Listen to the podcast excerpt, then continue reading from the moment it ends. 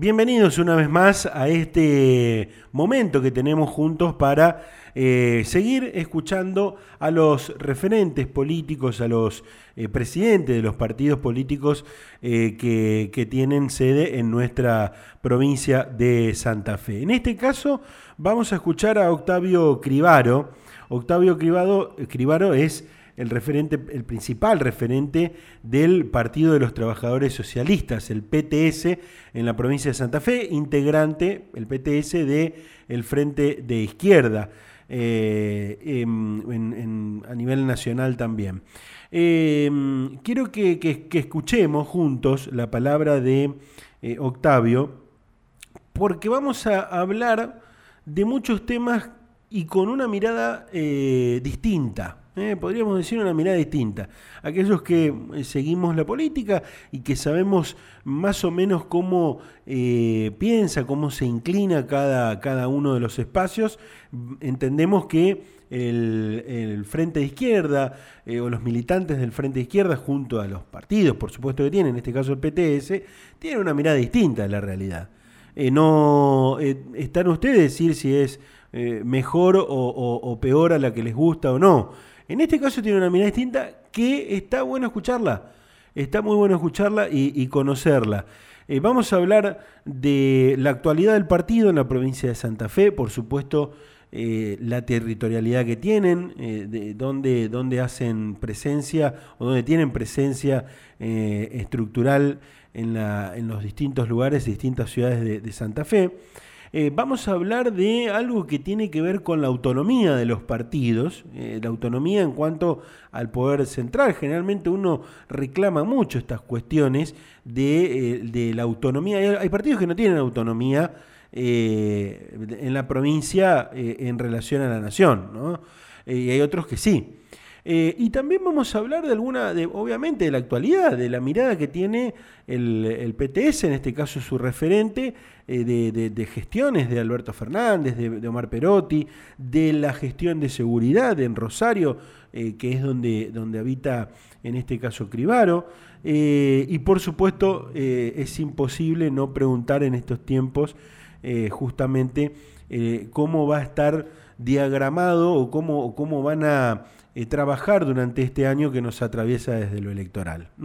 Así que tenemos mucho por compartir, esas son más o menos algunas de las, de las temáticas que vamos a, tener en esta charla con el referente del eh, PTS, el Partido de los Trabajadores Socialistas de la provincia de Santa Fe. Estamos hablando de Octavio Cribaro, que siempre es protagonista electoral también, porque siempre encontramos en el cuarto oscuro la boleta eh,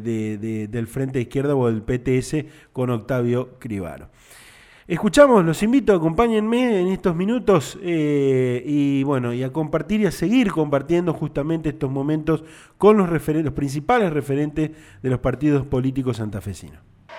Conoce la actualidad política de la provincia de Santa Fe en Democráticamente. Todas las voces, opiniones y pensamientos con un periodismo objetivo, equitativo, plural. No te pierdas Democráticamente con la conducción de Juan Francisco.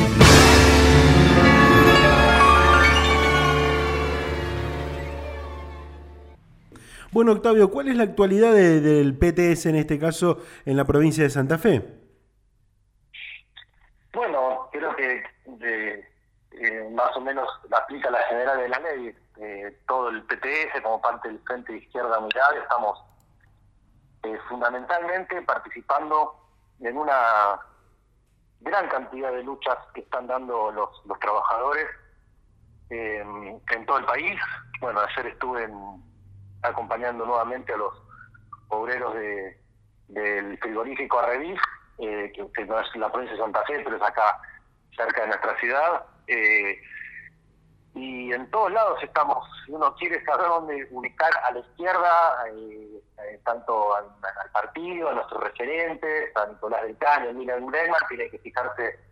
acompañando la pelea de los trabajadores del call center Latam, acompañando la lucha contra los despidos en la TAM, la línea aérea,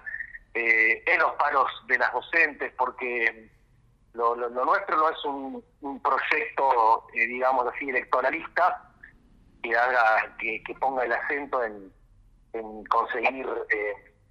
cargos o votos o bancas en sí mismo, sino que es una pelea para que la lucha de los trabajadores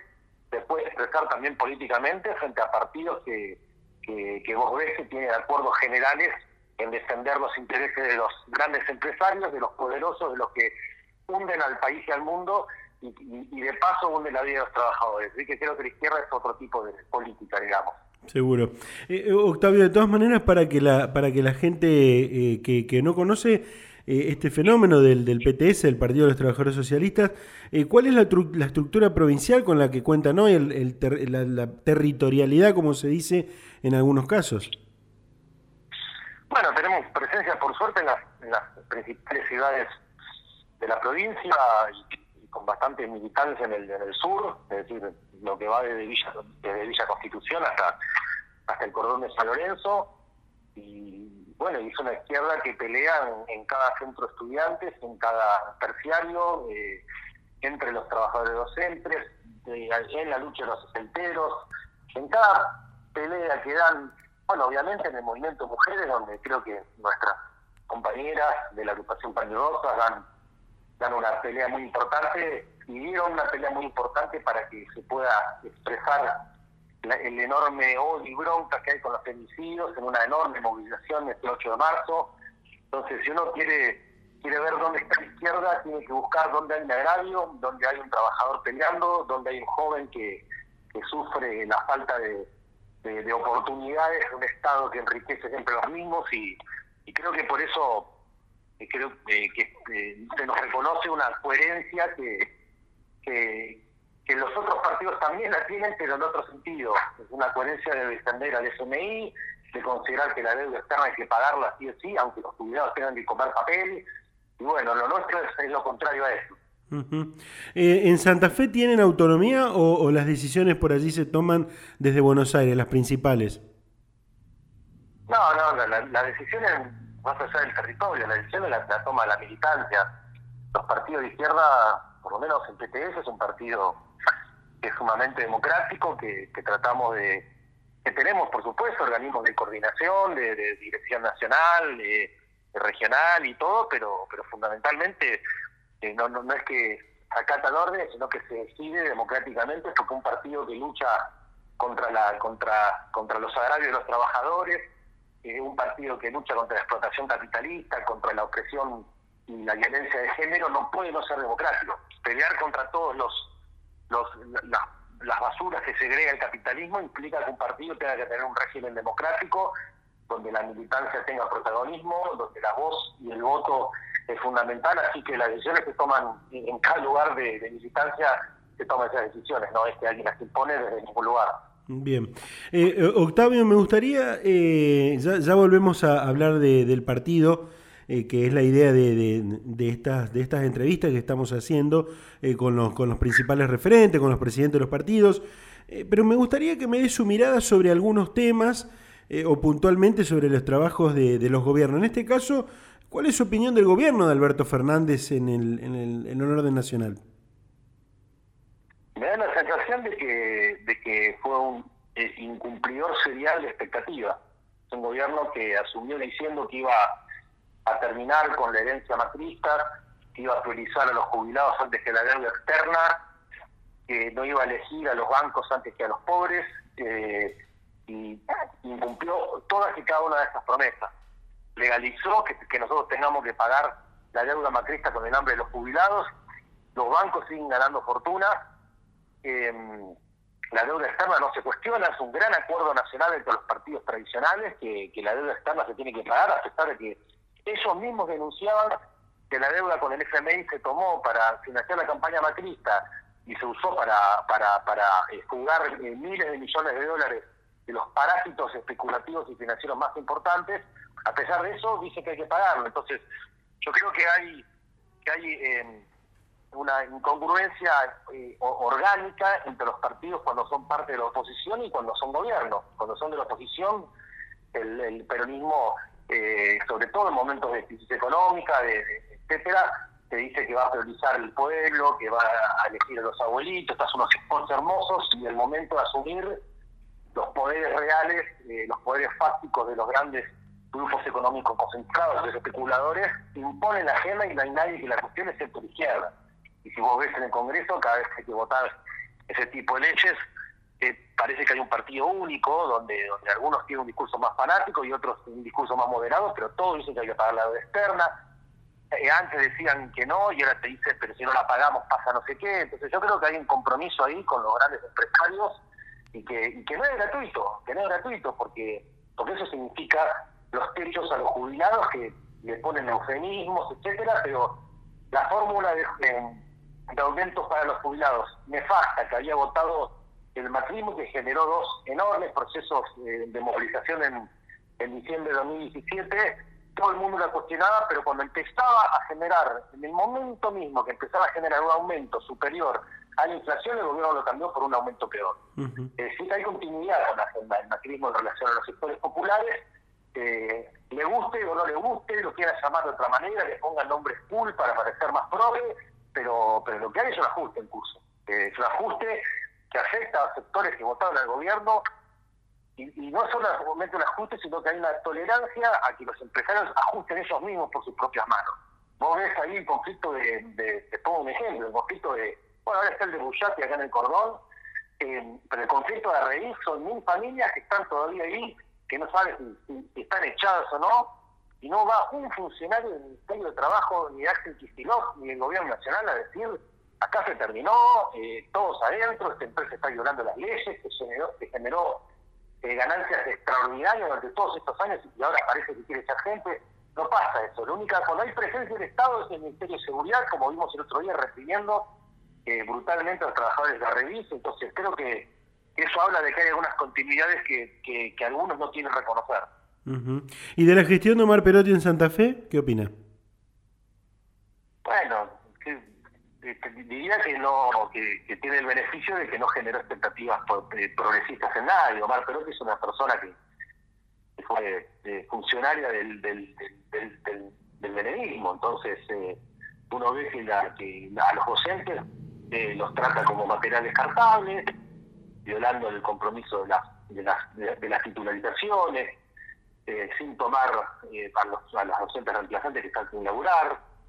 Eh, y, cada vez que, bueno, fíjate el caso de Vicentín, que, que, el que se metió a resolver para que no le toquen los intereses a esos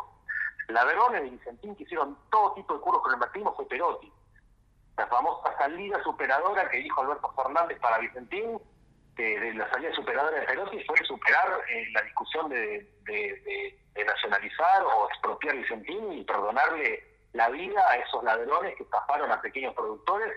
que estafaron a sus trabajadores y que estafaron al Banco al Banco Nación, eh, entre otros bancos estatales. Entonces yo creo que Perotti eh, hizo lo que yo creía que iba a hacer Perotti, que es defender los intereses más concentrados, como lo vimos con su momento cuando fue amigo de la sociedad rural, entonces no se podía esperar eh, otra cosa. Bien, un tema de, de su ciudad que, me gustaría que, me lo plantee, es sacando el, eh, el, tema de los trabajadores, pero es un tema que indudablemente que a los trabajadores también les preocupa. Usted vive en Rosario, imagino que debe padecer la, la, inseguridad. ¿Piensa que la gente se está acostumbrando a, vivir entre, entre balas y, entre eh, bueno y con una ciudad insegura? Mira, eh, vos sabés que nuestra postura con respecto al tema de la inseguridad es, en primer lugar,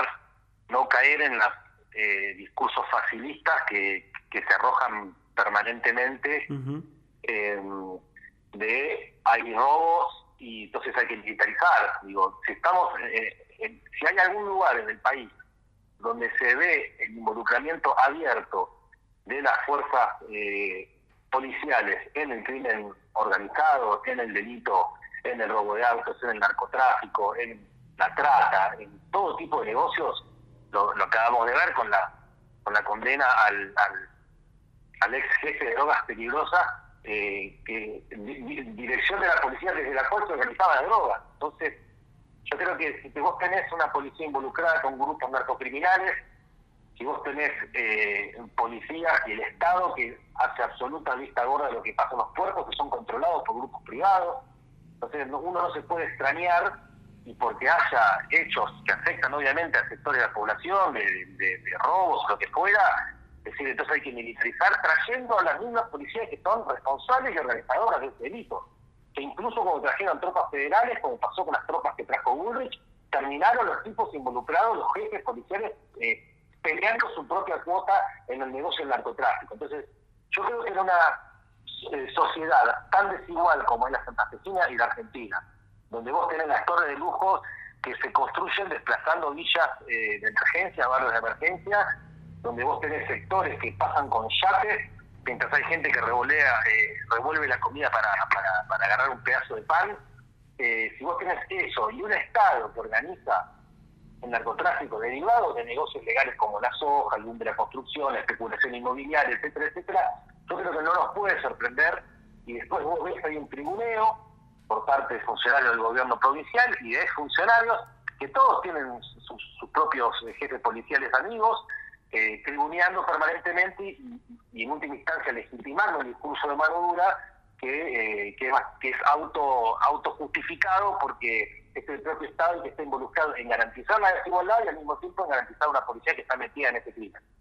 Bien. Eh, se viene un proceso electoral, eh, usted lo decía en algún momento de la entrevista, no son un partido de, de, de pensar en lo, en lo estrictamente elecciones, en lo electoral, pero eh, indudablemente que así también se ganan espacios y se puede pelear eh, o se pueden hacer algunas conquistas desde adentro, ¿no? El, el, PTS integra el Frente de Izquierda junto a otros espacios. ¿Evalúan sumarse alguna, algunas alguna coalición en la provincia de Santa Fe o, generar algunos eh, otros espacios de diálogo con otros movimientos, otras agrupaciones?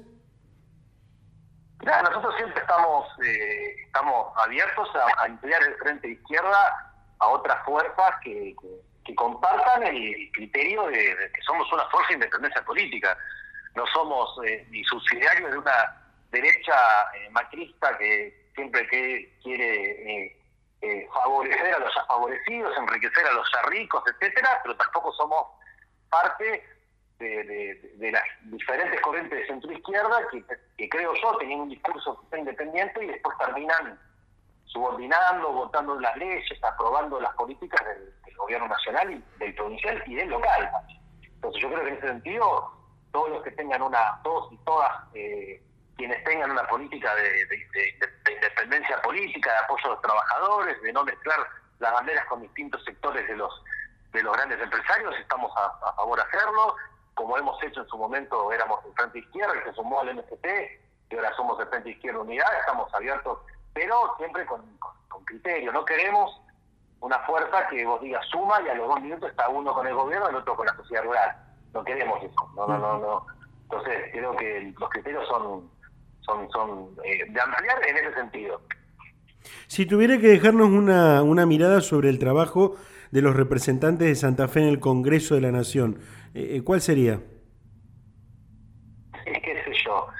hemos visto a y votar contra el movimiento de mujeres, hemos visto a los principales diputados del, del, Frente de Todos votar las medidas de ajuste y el pago a los al, al, Fondo Monetario. Yo creo que, que, que, deja mucho que desear, deja mucho que desear. Bueno, ni hablar los diputados del macrismo que, que, son máquinas de, defender privilegiados cada ley que favorezca que favorezca algún, algún privilegiado lo va a votar y cada ley que, que, le haga menos miserable la vida a los de abajo, la van a rechazar, porque son eso, pero pero creo que no solo en Santa Fe, yo creo que, el, los diputados y las diputadas del Frente Izquierda Unidad son una excepción en el sentido de que tienen una coherencia de los que vos sabés que van a defender la pelea del movimiento de mujeres, que no van a especular sobre si da menos o más votos apoyar la lucha por el por la interrupción voluntaria del embarazo, vos sabés que van a defender cada lucha que hay los trabajadores allá adentro, como están en la primera línea cuando están peleando y los reprimen y están los diputados ahí, creo que habla de otro tipo de, eh, de otro tipo de política. Octavio, ¿por qué, ¿y por qué cree que el Frente de Izquierda no ha logrado tener una banca en la legislatura santafesina o alguna representación parlamentaria en el Congreso? Yo creo que la, el Congreso es, es eh, muy difícil. no solo nosotros, sino que ninguna de las fuerzas que se reivindican de izquierda, de izquierda hemos logrado llegar, porque hay un piso que es enorme, porque no se actualizan el número de bancas que le corresponden por padrón a la provincia de Santa Fe, y eso hace que los partidos que tienen compromiso con los empresarios, un presupuesto mucho mayor, etcétera, etcétera, tengan una enorme facilidad en relación a partidos que están compuestos como el nuestro por trabajadores, por docentes, por desocupados, por jóvenes precarios, que es, que es la militancia fundamental de frente izquierda. Después creo que es una provincia que tiene que tiene eh, mucha competencia entre fuerzas de, izquierda eh, y como nosotros y de centro izquierda, eh, aunque creo que, como te decía antes, me, da la sensación de que se ha develado o ha quedado más, más, en evidencia que algunas de las fuerzas que hablan de independencia política, desde abajo, etcétera, terminan enroladas en las mismas lógicas de los partidos del poder, votándole cosas a los gobiernos, por ejemplo, el, presupuesto del propio al propio eh, Perotti, que fue apoyado por, la, por, el, Frente Social Popular, eh, el, el, eh, la modificación reaccionaria del sistema de transporte de Rosario que fue votado por, por Ciudad Futuro, entonces yo creo que ahí creo que termina, o sea, por lo menos mi impresión personal, que se ve que algunos discursos que pueden sonar eh, interesantes para algunos y que expresaron un rechazo en su momento a los partidos tradicionales, en la práctica terminan siendo en parte absorbidas por esas mismas lógicas que discursivamente se, se rechazaban. Bien. La última, Octavio. ¿Qué, qué temas, según su consideración, eh, que insisto, debe ser en, parte eh, las del partido, no pueden faltar en la agenda política de la, de la futura campaña electoral, de la futura, de este año que nos atraviesa en lo electoral? Perdóname, no te llegué a escuchar. Eh, digo que eh, eh, según su consideración, que, en parte debe ser la del partido que, representa aquí en, Santa Fe, no puede faltar en la, en la, agenda, ¿qué temas no pueden faltar en la agenda política de este año, de, un año que nos atraviesa en lo electoral? Bueno, obviamente que, tiene que ver con, con, lo, con lo mismo que te, que te, que te vengo diciendo. Yo creo que creo que hay una hay una pelea muy eh, estomacal, que es la pelea contra los homicidios, que, que, han, eh, que han redisparado al movimiento de mujeres,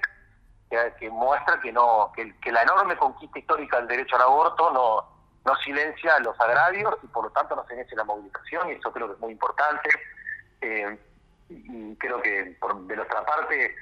eh, es algo que tomamos con mucho énfasis y que cuando y que cuando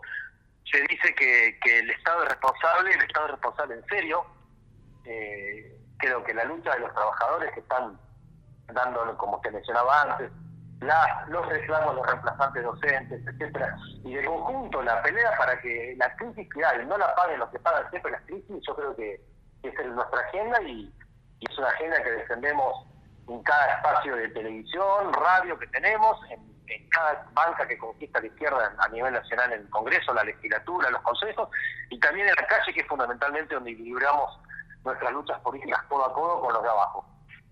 Bien, bueno, y acá lo van a seguir teniendo, ¿eh? eh porque acá le, le, le, tratamos de dar espacio a, a todas las fuerzas políticas, eh, como lo considera usted, ya sea chicas, grandes, medianas, eh, tratamos de escucharlos a todos, que eso es lo interesante de, como dice el nombre de, del programa, en este caso de, de, los podcasts que estamos haciendo democráticamente. Octavio, muchísimas gracias por la atención y realmente un gusto. No, no, gracias a vos, hasta luego. Hasta